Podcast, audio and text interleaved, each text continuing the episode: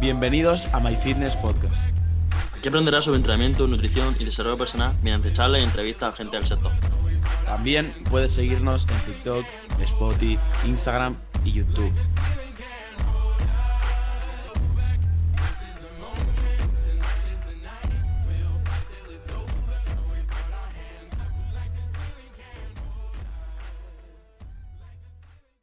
Bienvenidos a My Fitness Podcast, bienvenidos al episodio 73. En este caso, una nueva entrevista. Eh, traemos a Alba, que a continuación dejaré que se presente para aquellas personas que no la conozcan aún.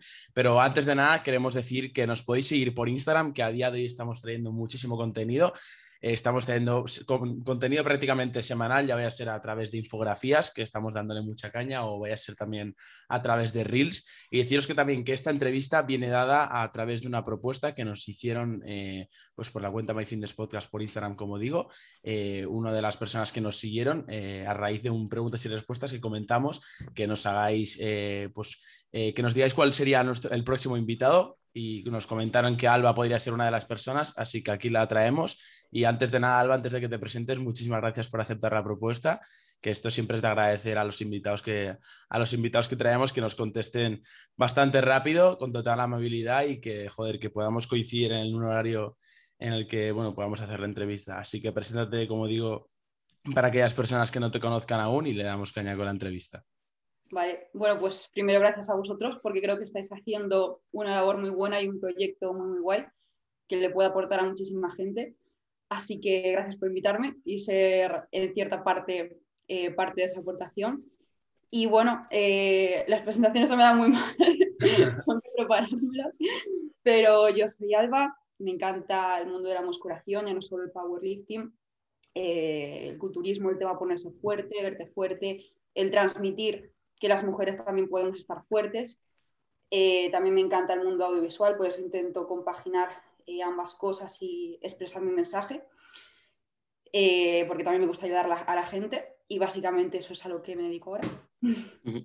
Y ahora que comentamos que te gusta el mundo de la musculación y del power y demás, ¿cómo, o sea, ¿cómo empezaste tú en el mundo del deporte, Saca? Porque hay gente que, bueno, que desde pequeño le ha gustado, hay gente que a lo mejor a raíz de, de que quiere mejorar su físico, ¿cómo es que empezaste tú en el mundo del deporte? Ya no solo en el power.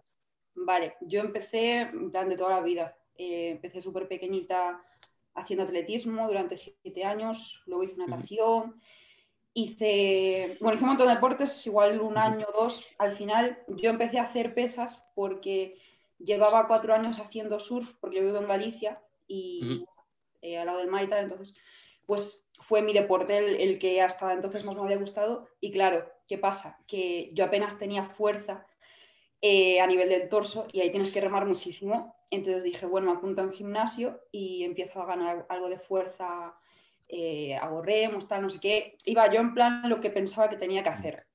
Y así un poco como que empecé a apuntarme al gimnasio y poco a poco fui descubriendo que me gustaba el hecho de, sentirme fuerte y que a la vez podía mover más kilos y demás. Yo siempre fui súper bruta.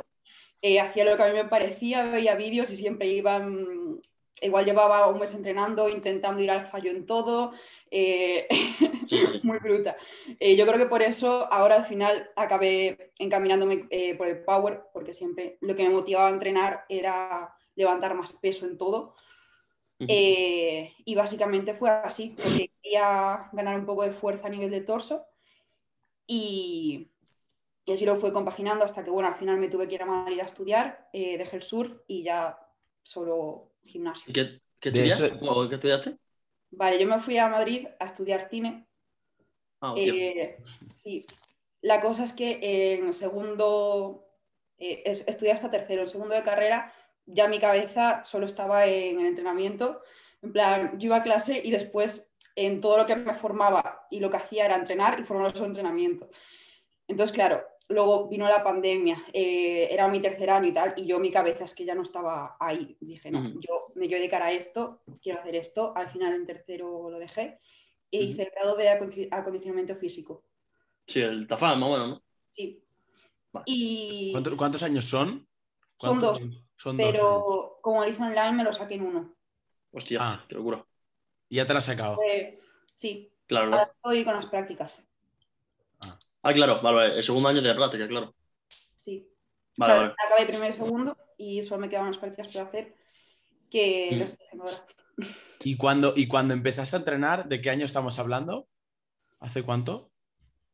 Dos, a ver, haciendo las cosas medianamente bien, 2017, 2018. Y luego Eh, que, es que la- bien- que lo- o sea, al final lo que comentas que fue que en un, en un inicio eh, fue para dar transferencia positiva de cara al surf, que te, Sí. pueda, te pueda ayudar al tema del remo o a ciertas, ciertos, ciertos movimientos técnicos dentro de lo que es el surf, que no tengo ni, ni puñetera idea, yo no sé cómo funciona. Y luego viste que te cantaste al final porque te acaba gustando más Sí. el hecho de la actividad que, des- que haces para que te transfiera que el propio surf. Sí, sí, sí. O sea, yo, yo no iba con la idea de, de, pues, hacer ejercicios que me ayuden con la técnica de surf ni nada. Yo era como, empecé por, voy a ganar un poco de fuerza a nivel, eh, sobre todo de espalda para remar, y poco a poco me di cuenta de que me gustaba cómo me veía, me gustaba sentirme fuerte, porque también es, esa manera de sentirme fuerte en el gimnasio me ayudó mucho a sentirme yo, yo fuerte mentalmente, pues con todo, como creo que nos pasa a todos. Y al final pues fue adictivo. O sea, cuando me tuve que ir a Madrid y tuve que dejar de surfear fue lo que me mantuve y a lo que descubrí que, que también me quería dedicar y que en lo que quería enfocar pues todo. Y supongo o sea, antes pero- de que. Sí, antes de que, antes de que digas algo, Alberto, que yo también tengo mucha curiosidad en el, en el punto de inflexión y en la, en la decisión que tomaste tan importante de, pues, de tener que dejar eh, pues, la carrera universitaria, en este caso cursaste, cursaste en Madrid, en tercer año, cuando te quedaba mm, parte del tercer año o, el tercer año entero y luego el cuarto año. ¿Cómo, cómo fue esa decisión? A lo mejor, seguramente lo dura que fue para ti y lo complicado que fuera para ti. ¿Cómo, explica un poco ese proceso porque creo que es bastante interesante. Pues fue muy duro porque realmente, a ver, yo cuando acabé el bachillerato eh, tenía dos pasiones. Uno era mm, el deporte, lo que pasa que no estaba tan encaminada como ahora, me gustaba hacer deporte, pero no lo veía tanto como algo a lo que me fuese a dedicar. Claro. Y me encantaba el mundo, el mundo audiovisual. Eh, entonces, eh, al final, pues me decanté por hacer un ciclo de realización audiovisual y como no quería hacer la carrera de audiovisuales porque pues tocas más periodismo y demás y no tanto lo que es eh, estar detrás de las cámaras, No. más el- Sí. bueno, ese proceso, pues al final decidí irme a Madrid a estudiar cine porque solo había dos grados oficiales en España, en Madrid y Barcelona. Y claro, fue un proceso de cambiar mi vida, irme a Madrid, de, Claro. y ya en, en tercero, es que es lo que te digo yo, aunque quisiese, fue a principios de tercero, aunque quisiese seguir, es que no podía porque yo tenía tan claro que necesitaba dedicarme a, a esto, al deporte, a la musculación, que tenía tan, visualizaba tanto eso que es que decía, es que mm, voy a perder el tiempo si lo sigo haciendo, es una decisión que creo que estoy en un momento perfecto para tomarla y, y que siempre hay vuelta atrás, es decir, siempre puedo retomar la carrera, no, no es que haya. Claro. Y que al final es un título. O sea, yo he aprendido muchas cosas, me quedo con eso. Y si en algún momento quiero acabar y sacarme ese título, pues siempre puedo volver. Pero sentía que era el momento, que mi cabeza está muy centrada en esto y lo hice. Vale. Yo iba a preguntar justo lo, lo mismo, Nico. Sí. Y, y retomando tema, tema Power y demás, que lo primero que es que, antes comentándolo con Nico, que tú no estabas en la, en la reunión, es que está muy fuerte, o sea, de verdad. Eh, No, no, no, de verdad, de verdad. Eh, hemos visto, por ejemplo, 60 por 10 en banca, esto de, uno, de algunos posts que tienen 125 por 3 en muerto y 100 por 9 en, en lower, bueno, en sentadilla. Sentadilla. O sea, vamos, una locura. Sí, y esto te lo, o sea, te lo relaciono porque el Power, al fin y al cabo, tiene partes muy buenas, partes no tan buenas. Y, y me gustaría saber qué es lo que más te gusta a ti de realizar Power o cualquier tipo de deporte así, aparte de sentirte fuerte.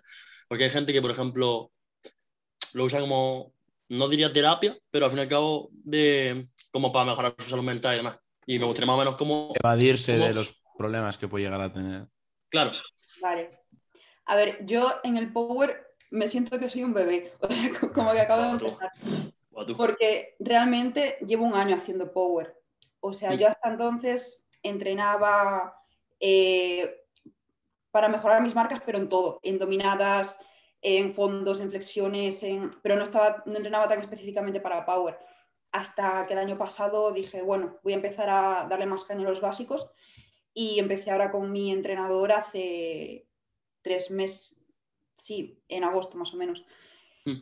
Entonces realmente para mí acabo de empezar en el mundo del power.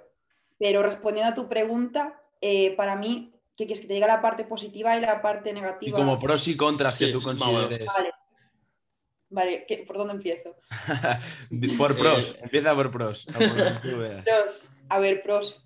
Pues para mí lo más importante es que el hecho de, de ir y levantar la barra y ver que me voy superando cada día me ayuda en mi día a día a decir si soy capaz de hacer esto y, y levantarme y hacer cosas que jamás me podría haber imaginado hacer hace un año, pues lo transfiero a mi día a día. Y, y también me ha dado mucha disciplina. El hecho de ir a entrenar, eh, de esa constancia, pues también lo he transferido a mi día a día, tener disciplina a la hora de trabajar, de estudiar, de todo. Y eso yo creo que es lo mejor que, que me ha aportado. Y lo peor, Si hay algo que es lo peor, o sea, no tiene por qué. lo peor, cosas malas. Eh, pues no, no sabría decirte.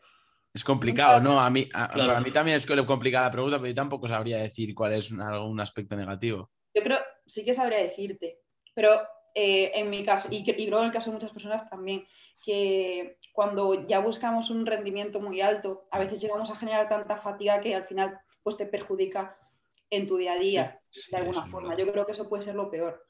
Yo, ¿sabes qué es lo que creo que puede ser? Es eh, la comparación. O sea, yo, por ejemplo, muchas veces lo Sí. comentaba y digo, hay deportes como, bueno, deportes, sí, disciplinas como el culturismo, como por ejemplo que a lo mejor no es tan eh, cuantitativo. O sea, por ejemplo, puedes decir, mira, yo tengo mejor hombro, mejor no sé qué, no sé cuánto, pero en el powerlifting que tú tienes X marca y otra persona tiene eh, otra marca cualquiera, es mucho más fácil tender a compararse. Y encima en Instagram, que es que en Instagram solo aparece gente fuerte. O sea, la- los posts que vemos no son de gente que está empezando, además, no estamos viendo gente que compete, compite en alto nivel y a lo mejor, si no tiene una buena gestión emocional, quizá eh, puede, puede perjudicarte. Es decir, hay personas que a lo mejor dicen, Buah, es que esta persona está tirando 250 en muerto y con mi edad, encima vive cerca mía, no sé qué, no sé cuánto, Sí. y yo tiro 125, y es que no sé qué, no sé cuánto. A ver, sí, tema, tema de comparaciones yo también creo que se puede extrapolar perfectamente al culturismo, ¿eh? Yo creo que en misma medida. Pero no, no es lo mismo, no es lo mismo el ver un Bueno. número, tío, que el ver que alguien simplemente está más grande que tú.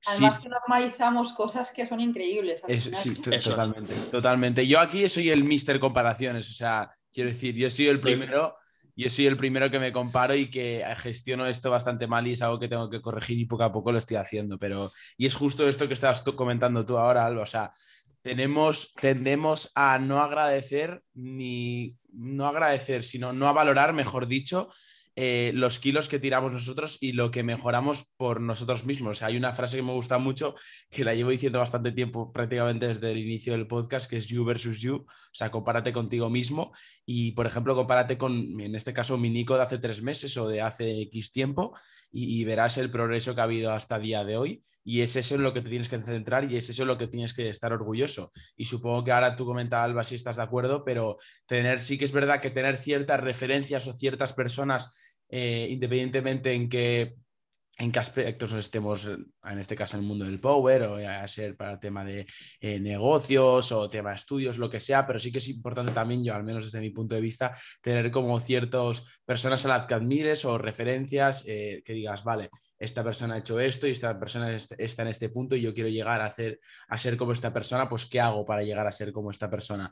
Pero no, no hay que enfocarse tanto ni hay que obsesionarse tanto con eso porque ten en cuenta que cada persona es un mundo y, y no tienes por qué tú calcar eh, a esa persona, trazar el mismo camino y por ende llegar a ser la misma persona. O sea, no, no tiene por qué ser siempre así, por eso a lo mejor eso suele ser un quebradero de cabeza. Ya. Además, ¿qué es eso? Que tú si no tuvieses redes sociales y no te pudieses comparar, y creo que lo decíais en un podcast, no sé si era con Aray, que 300 kilos en peso muerto es una barbaridad, pero es que Sí. lo hemos normalizado tanto que, O con Amira, sí, no sé en qué episodio. que, que realmente no nos damos cuenta de, de lo que podemos estar progresando, justo lo que dices tú, es tú versus tú. Y, y sí que lo creo. Y yo creo que eso también eh, a mí me ha pasado, sobre todo de cara a, a decidir eh, competir, porque bueno, eh, tengo pensado competir y demás.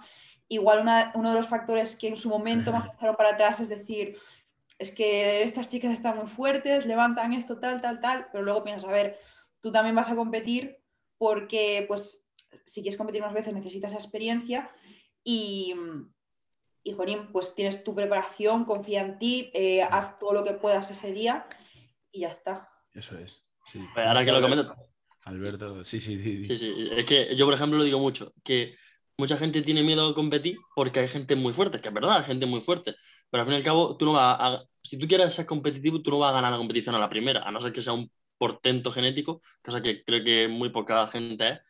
Eh, normalmente tienes que aprender a competir, o sea, como muchas veces Víctor Vázquez dice, o sea, para saber competir tienes que, tienes que primero competir mucho, es decir, tú no puedes coger y decir, venga, voy a la primera y ya está, y saco 9 de 9 marcas perfectas, saco primero de España, no, primero seguramente tengas competiciones buenas, otras malas, a las primeras tendrás que asegurar para sacar una buena, una buena experiencia al fin y al cabo, y algo que te queremos eh, perdón, preguntar más tarde, pero bueno, ya que lo comentas, te lo preguntamos ahora, y era el tema de competiciones, porque ah, por ejemplo, yo sí quiero competir el año que viene. Y me gustaría saber más o menos cómo te planteas tu tema de competiciones, qué quieres hacer y demás. Así que si nos puedes comentar un poquito. Vale. Eh, bueno, mi idea es competir en el norte de España. Eh, es en febrero.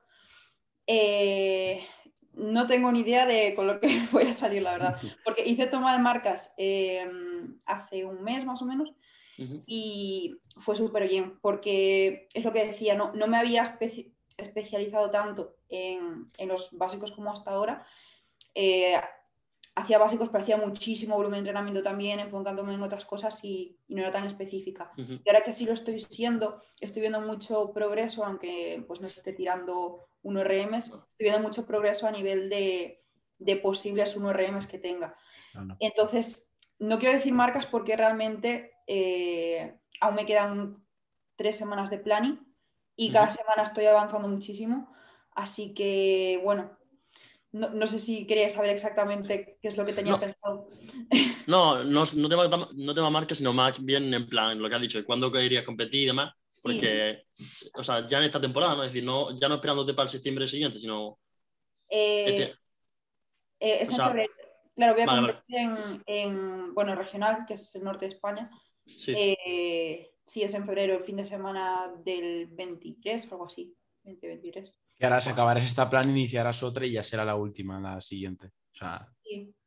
sí. ahora terminamos esta y, ya empezaremos a, prepararnos de para Sí. Y yo, cambiando, no sé si tienes algo más a comentar, Alberto, sobre este tema, pero yo, yo cambiando de tema, antes has comentado un poco tu transición de lo que estás estudiando a día de hoy. Y ahí me gustaría saber, temas redes sociales. A día de hoy tienes, si no me equivoco, 36.000 seguidores por Instagram. También estás con YouTube, si no me equivoco, también a tope. Y, me gustaría preguntarte cuándo empezaste con las redes sociales y no solo cuándo, sino en relación a el por qué, ¿no? ¿Cuál fue tu porqué detrás del inicio de las redes sociales y de, de pues, pues eso, un poco el inicio y comenta, y comenta un poco por qué empezaste con YouTube, con Instagram y con las distintas redes sociales? Vale, pues esto es muy curioso porque, eh, si recordáis, pues que también me encantaba el mundo de visual. Eh, ya desde pequeñita, o sea, yo pues igual tenía cinco años y le cogía la cámara a mi padre y me grababa por allí, hacía películas y tal. A mí siempre me encantó eso. Entonces eh, yo tenía un canal de YouTube, tuve muchos canales, pues con muchas temáticas diferentes, porque a mí me encantaba grabar, me encanta editar, me encanta todo eso. Entonces, bueno, poco a poco pues iba eh, creando mi contenido, aunque no tuviese que ver con el fitness, hasta que en el momento que ya estaba muy metida en el mundo del entrenamiento y demás, dije, bueno, voy a empezar a enseñar mi progreso, eh, pues tanto en YouTube como en Instagram.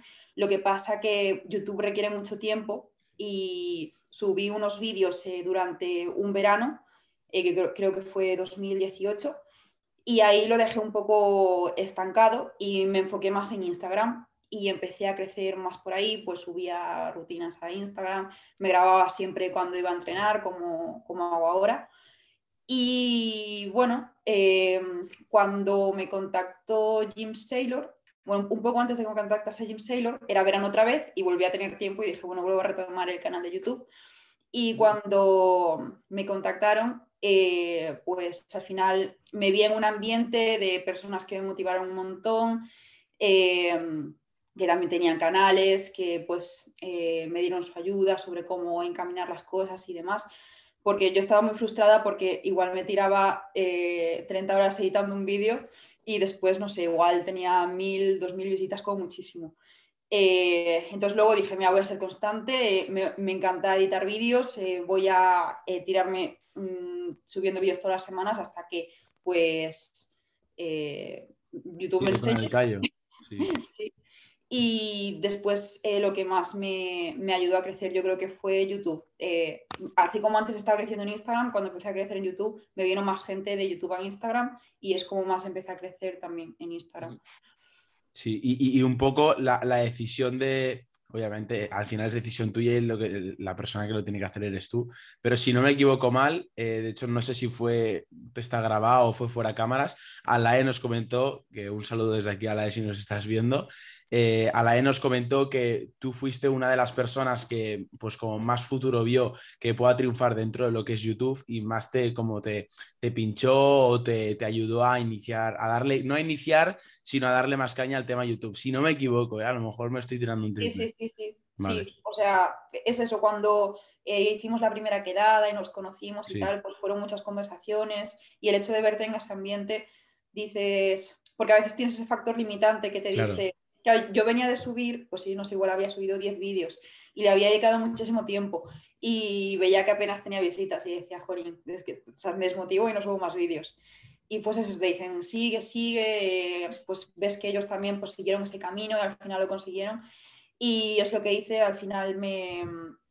Eh, constancia, paciencia, como en el entrenamiento, al final se consiguen las cosas. Sí, eso es. y, y bueno, que, Sabes que yo creo que lo que dije antes, todavía soy un bebé en todo esto, creo que tengo mucho que aprender y que crecer y todo, pero sí que eh, estoy orgullosa de, haber, de haberme mantenido y haber sido constante, porque gracias a eso en parte, pues hoy puedo eh, dedicarme a todo esto. es que al fin y al cabo, es lo que tú comentas, que a veces que tú dedicas mucho tiempo a algo y no ves resultado a priori, es decir, no ves resultado instantáneo, porque al fin y al cabo mucha gente, y Nick y yo lo comentábamos, cuando empezábamos el podcast, eh, pues claro, que lo veía nadie, no, nadie, pero lo veían 10 personas al fin y al cabo.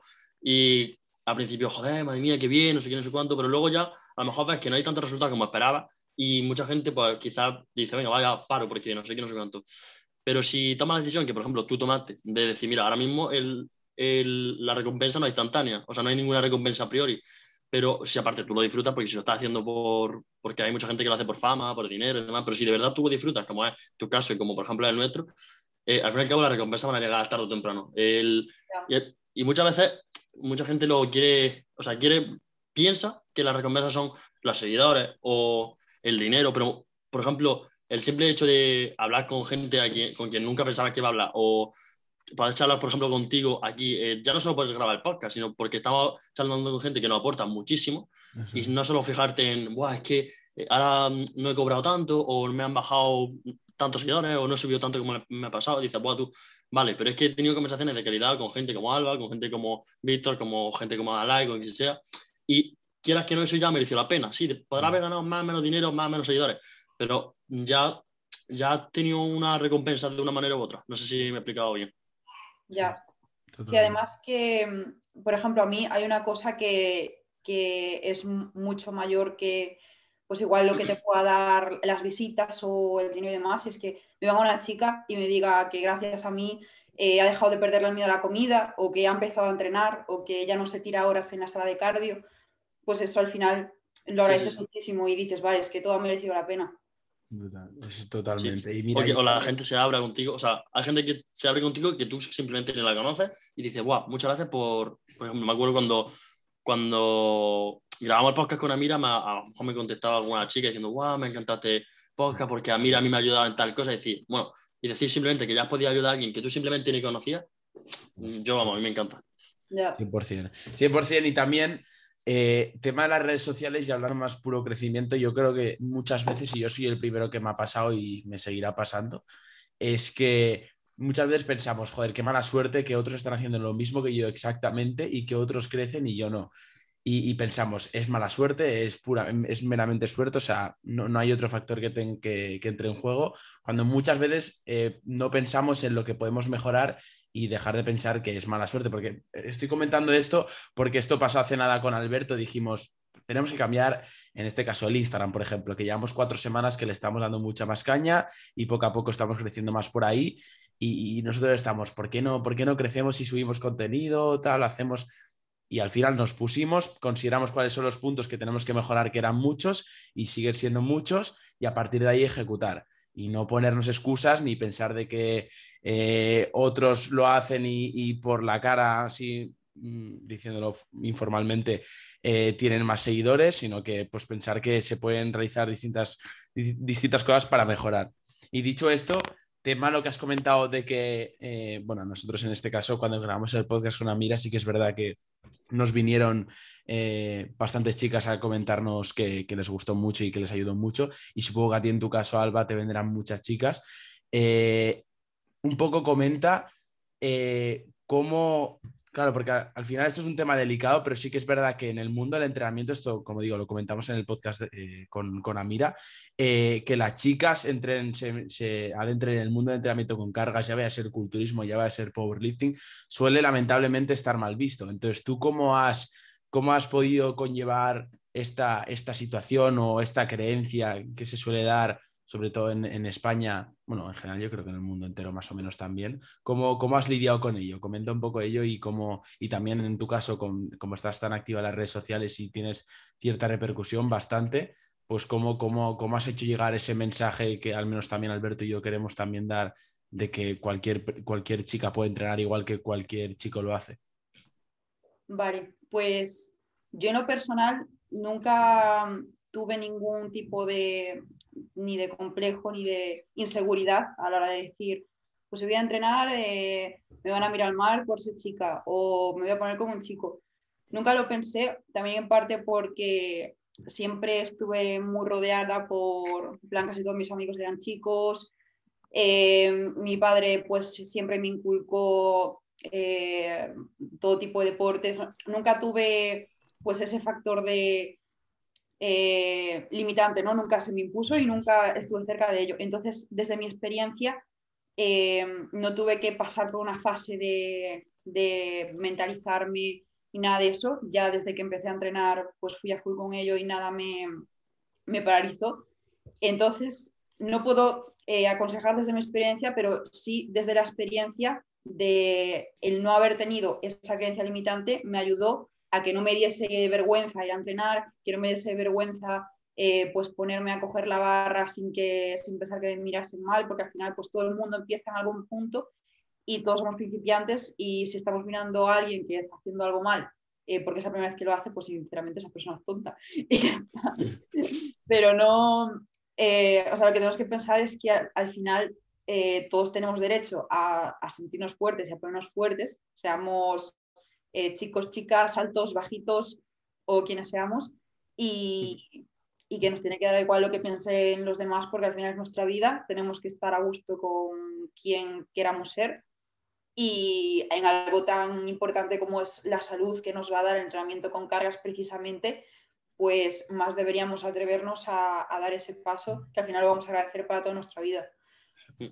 Bueno, sí, quiero comentar que, por ejemplo, creo que también lo comentamos con Amira o con Víctor, bueno, con los dos creo. Eh, y es que comentábamos que es que el mundo, ya no solo del powerlifting femenino, sino el mundo del deporte en las mujeres, aunque sea verdad que sigue habiendo eh, este, esta, este factor limitante de que gente que, guau, sí, de que si entreno me voy a poner como un Hulk, no sé qué, no sé cuánto, pero ahora mismo, por ejemplo, tú te vas a cualquier regional y hay muchísimas chicas compitiendo, y chicas aparte que están muy fuertes. Y ya no solo eso, sino que ahora va a los gimnasios y hay chicas también que hacen sentadillas, hacen prepancas, hacen muertos, hacen cualquier cosa que no es cardio y sesiones de, de body pump. Es decir, creo que estamos progresando. Estamos progresando. hay mucho camino por recorrer, creo yo, pero aún así creo que en los últimos años, mm, por, no solo ya tema Power, sino también el CrossFit, que al final es una modalidad distinta que ha traído muchísima gente nueva, tanto femenino como masculino. Y, yo la verdad que estoy bastante contento. Y aparte, las competiciones de mujeres están bastante chulas porque hay gente que dice, guau, es que como levantan menos. Bueno, sí, levantan menos. Hay chicas que levantan tres veces lo que tú levantas. Mm. Vale, sí, sí. Sí, sí, sí. O sea, por ejemplo, Amira, bueno, que Amira es que está, bueno, Amira está fortísima.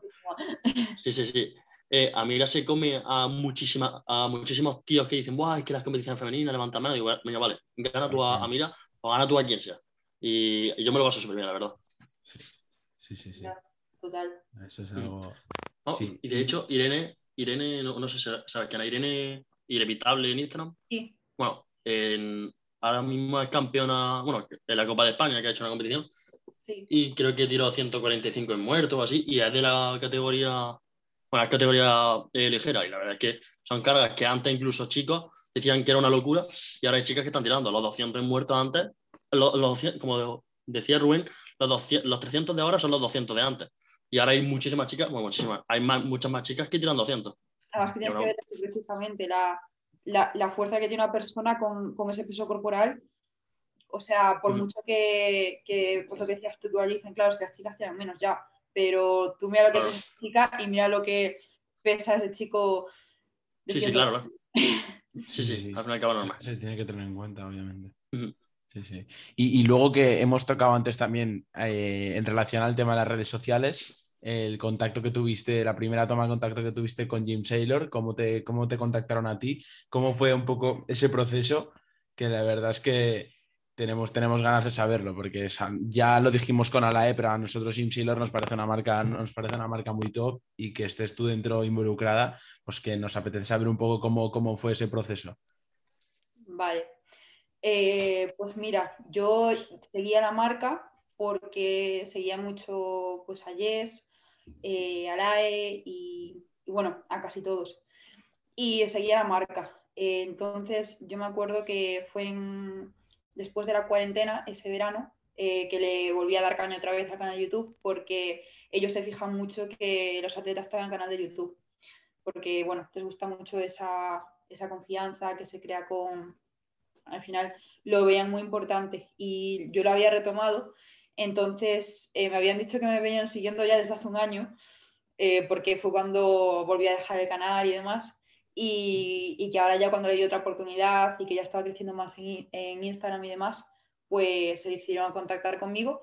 Y claro, yo en ese momento eh, no lo entendía mucho porque, pues en comparación con el resto de atletas, yo prácticamente acababa de empezar en este mundillo, pero creyeron en mí, me vieron que podía aportar bastantes cosas y, y, básicamente fue así. Ellos son de aquí de Cangas y yo soy de, de Vigo.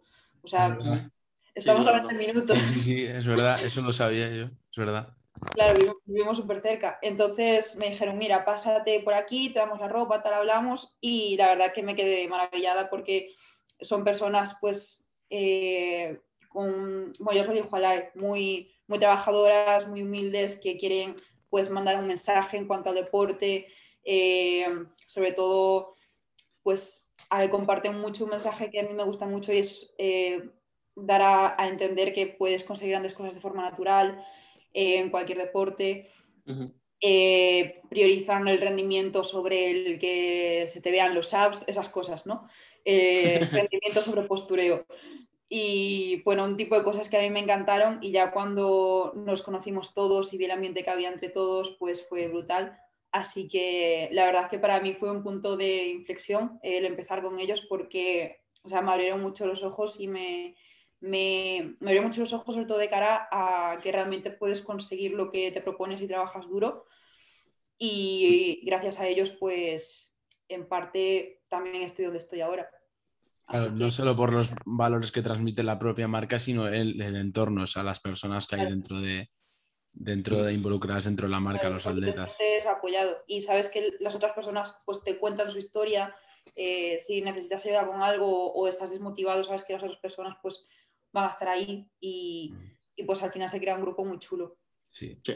sí bueno, yo de hecho, de hecho, ahora que lo pienso, te conocí a partir de James Saylor. O sea, a partir de algún, bueno, no sé de quién era el vídeo, pero a partir de algún vídeo de, de datos que, que soléis hacer cuando hay algún viaje conjunto y demás. Y yo me acuerdo que te conocí a partir de uno. No sé si era de, de Jessica o de Sergio o de alguien de, de ese estilo. Puede ser de Jessica o de Alay, igual.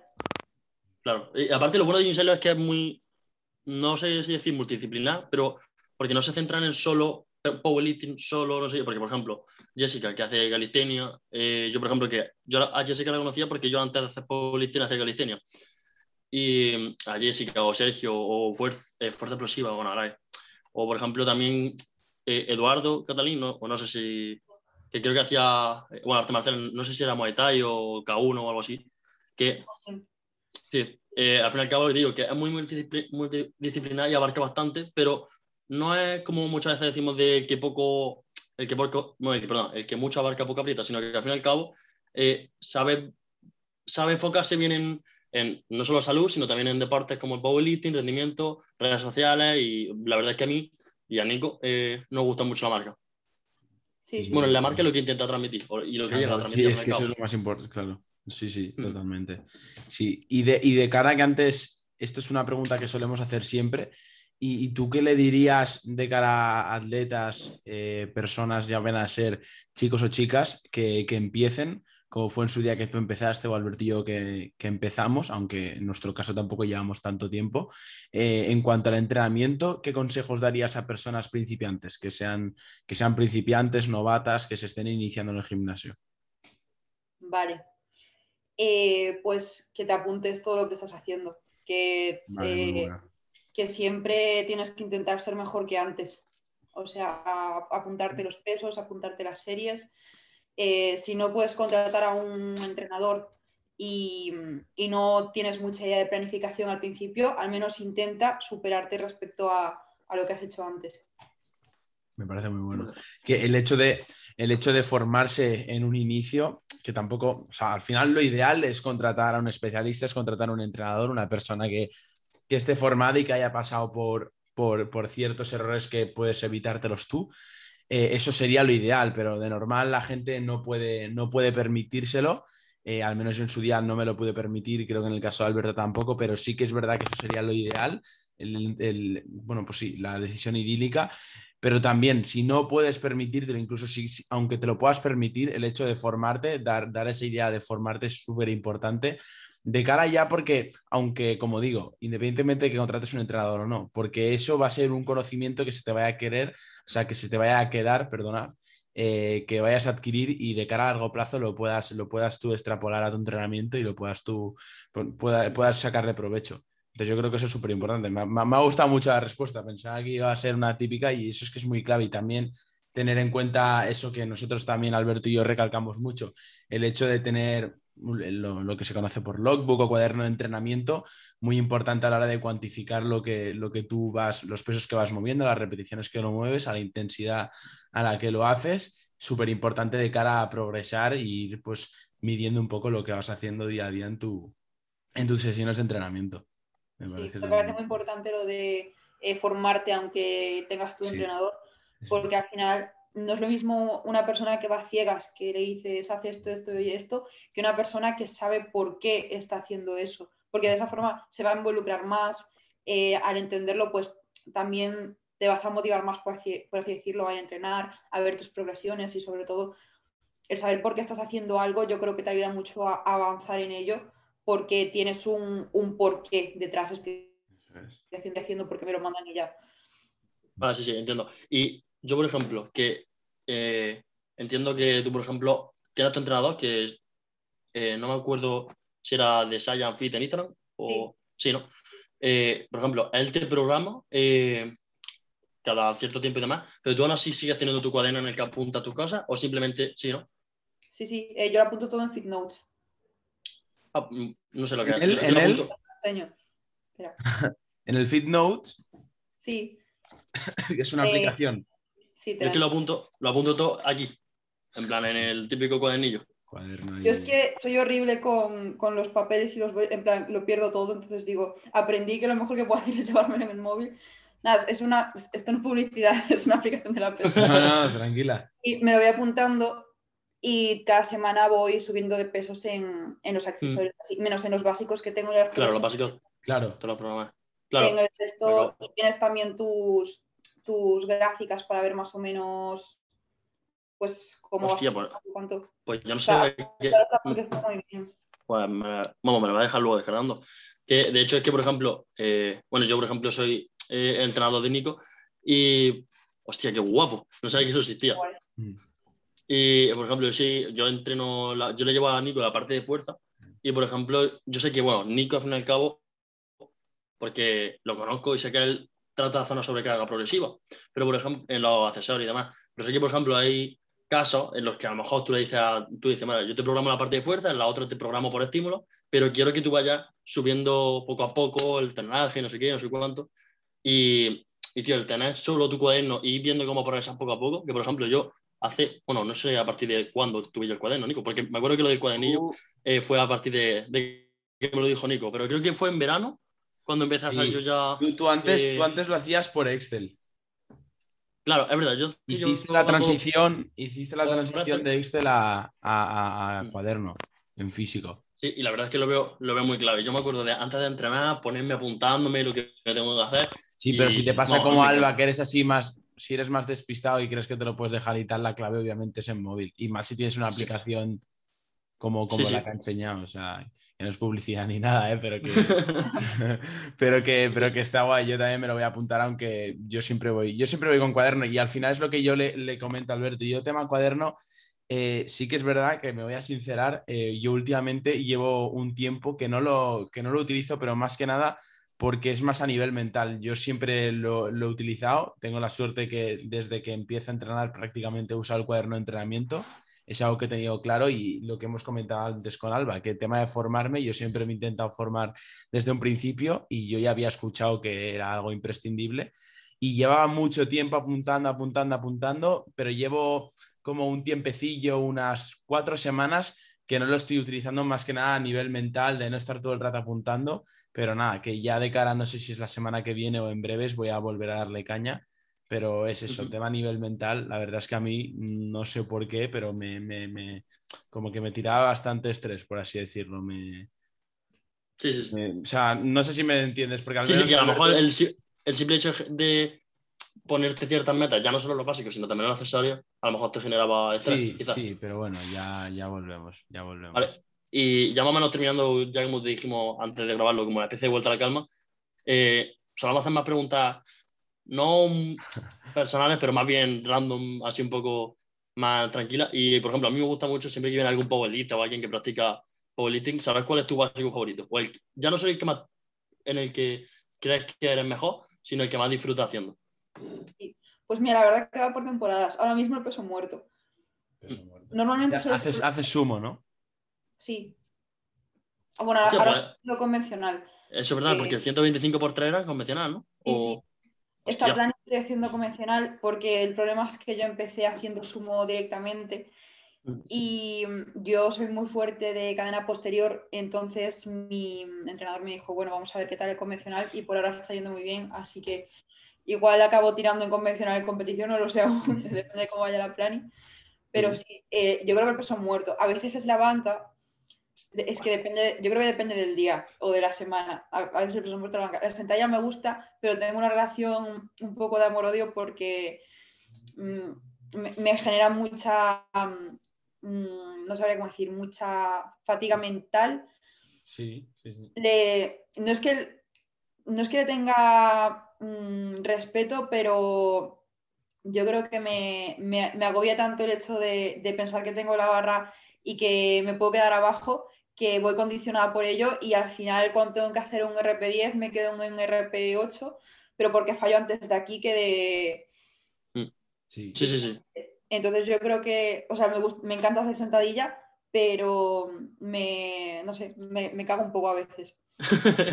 No, pero es normal, ¿eh? O sea, sí, sí. el otro día se lo escuché a Joan, a Joan Pradeis en un vídeo que lo decía, el tema de la sentadilla, que es el, el ejercicio que más mentalizado tienes en todos, ¿no? Pero de cara ya a centrándonos en los básicos, el ejercicio al que más mentalizado tienes que ir, que repito, en todos tienes que estar concienciado de lo que vas a hacer y mentalizado, pero la sentadilla es un ejercicio que tienes que tener todos tus sentidos y está, tienes que estar muy centrado, muy focus en, en, en, el propio movimiento, porque es eso, o sea, al final la mente va a fallar antes que tu, que tu, propio, que tu propio físico, que en este caso pues que no, y, y, y también estar centrado, pues como digo, no solo en la fuerza de aplicar, sino en que todo funcione como y todo tenga que estar donde tiene que estar. Porque como sí. digo, puedes fallar técnicamente o porque te limita la mentalidad, en este caso como comenta Alba, o sea, es un ejercicio que en parte a mucha gente también le gusta por, por la, la, magnitud de la dificultad que tiene. O sea, sí. a mí, bueno, a mí de hecho es mi favorito complicado. por eso. De hecho, es mi favorito por eso, porque me gusta. A, el- ti, a ti no solo es que te cueste, que también es el que, el que, peor, Claro. el que peor vas. O sea, el, que, el básico que peor voy y Claro. aún así el que más me gusta. O sea, Sí, sí. pero luego ya, por ejemplo, tomo- retomando eh, lo que decíamos de básico, eh, ¿tiene alguna marca, ya no, no digo ahora mismo de, de- a la hora de la siguiente competición, como comentábamos, marcas que a medio o largo plazo quieras con- conseguir? ¿O algún número que yo creo que todo el mundo tenemos al fin y al cabo, diga, Buah, esto pues, estaría de puta madre? A ver, te puedo decir para competición porque más o menos me hago una idea. ¿Sí?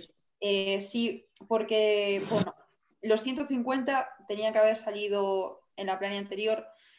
Lo que pasa es que eh, fue una idea de olla porque hice la toma de marcas. eh, el gimnasio estaba a 10 minutos de cerrar y me tocaba hacer levantar Buah. peso muerto. Entonces se me juntaron un montón de cosas y al final no salieron.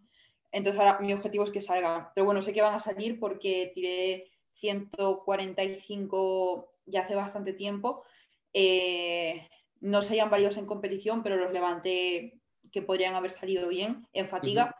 Entonces yo creo que pueden salir. En banca eh, conseguí los 80 que tenía pensado que hasta dentro de igual seis meses no iban a salir, así que no sabía Está, vale. ahora. No, no tengo un objetivo fijo.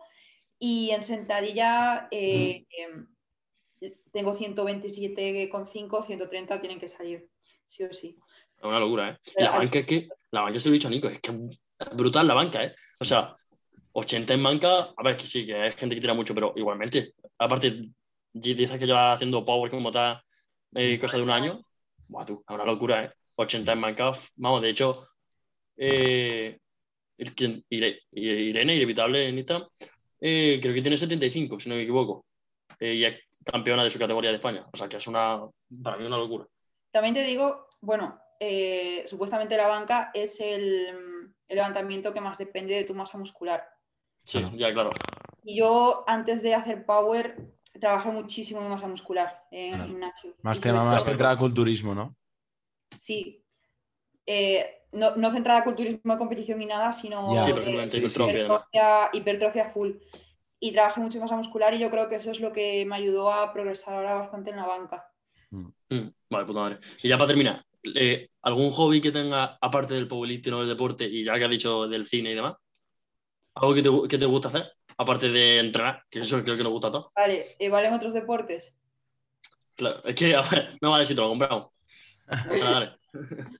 Eh, a ver, pues lo, lo que el deporte que practicaba antes, que es para mí lo que haría si no estuviese entrenando ahora Claro. powerlifting, que sería el surf. O sea, para mí es un deporte increíble a nivel eh, conexión tú contigo mismo en el mar, en la naturaleza, es brutal. Mm. Eh, y más hobbies, pues es que realmente esos son mis hobbies, entrenar. Que abarcan mucho ya, ¿eh? es que.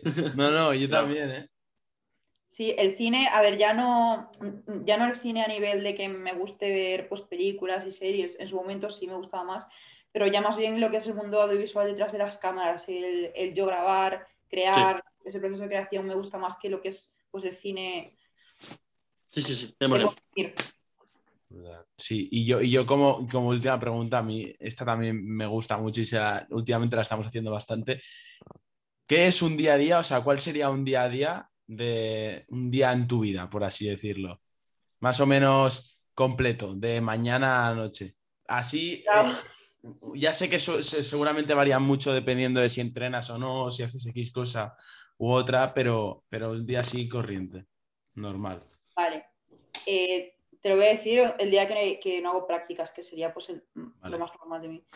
Pues me, yo me levanto, eh, lo primero que hago es ponerme a trabajar porque por la mañana tengo mucha claridad mental y o bien trabajo o estudio. Eh, después suelo entrenar más o menos cerca del mediodía porque muchas veces me grabo y así no hay gente y pues aprovecho ese momento. Y como me gusta estar mucho tiempo, pues, pues eso, eh, intento ocupar yo siempre el, el mejor rack que hay en el gimnasio y así voy cuando no hay nadie. Y después me vuelvo a casa y sigo tra- trabajando. Es que no hago otra cosa realmente, o sea, es, eh, ese es mi día. El fin de semana eh, quedo, me quedo a dormir un día a casa de mi novio, viene aquí a dormir y el resto del tiempo estoy trabajando, entrenando y comiendo y estudiando. No más. el, entorno perfecto para seguir progresando y mejorando, no solo a nivel de rendimiento, sino también en las redes sociales, que es ahora mismo lo que más, de lo que más enfocada estás. es que también, para mí, eh, el problema es que, como me gusta tanto eh, lo que hago, pues al final también es mi ocio, entonces no acabo de nunca y es como que eh, estoy todo el día enfocada en eso. Sí, sí, sí. Eso puede ser bueno y malo a la vez a veces. Yo muchas veces cuando a lo mejor dicen, ¿cuál es tu defecto? No sé qué, digo, a mí hay veces que me cuesta desconectar. Es decir, que digo yo, o sea, digo yo, Alberto, por Dios, vete un rato y descansa en tu cama tranquilo. Y ahora que he dicho a Nico, por ejemplo, ahora que estoy eh, leyendo bastante, me he comprado los libros de RV y demás, y digo, es que aprovecho ratos libres para ponerme a leer, no sé, no sé cuánto. Y muchas veces y digo, guau, mm, de puta madre, pero hay veces que digo, estás tranquilamente con. También está bien. Y se sabe nada dentro de que cabe. Claro. Dicho esto, Alba, si no tienes nada más que decir. Nada, que fue una entrevista muy guay, la verdad. Me lo pasé muy bien. Se me pasó el tiempo volando. ¿Cuánto tiempo llevamos? Eh, no, una cerca de una hora, supongo. Sí, más o menos. Sí, cerca de una hora. pues me pasó volando. Y que muchas gracias, por invitarme. Eh, lo dicho, creo que estás haciendo un proyecto muy, muy guay. Que vais a crecer un montón. Y, y eso, que es, estar escuchando todos los podcasts que subiréis. Muchas gracias, mujer. Mil gracias, mil gracias. Que ya, digo, os agradecemos mucho que hayas aceptado la propuesta y, como digo, los invitados que vienen, estamos muy agradecidos por el hecho de eso, que, nos atiendan tan bien y que tengan esa disponibilidad hacia nosotros y que se porten también, como ha sido el, el caso tuyo también, Alba. Lo agradecemos mucho. Entonces, espero que os haya molado el episodio. Yo creo que ha estado muy guay.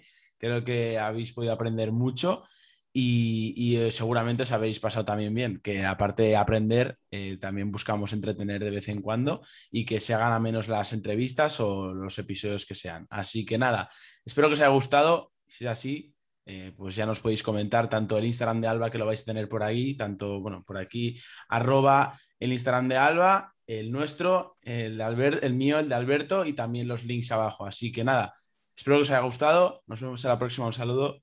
Chao, chao.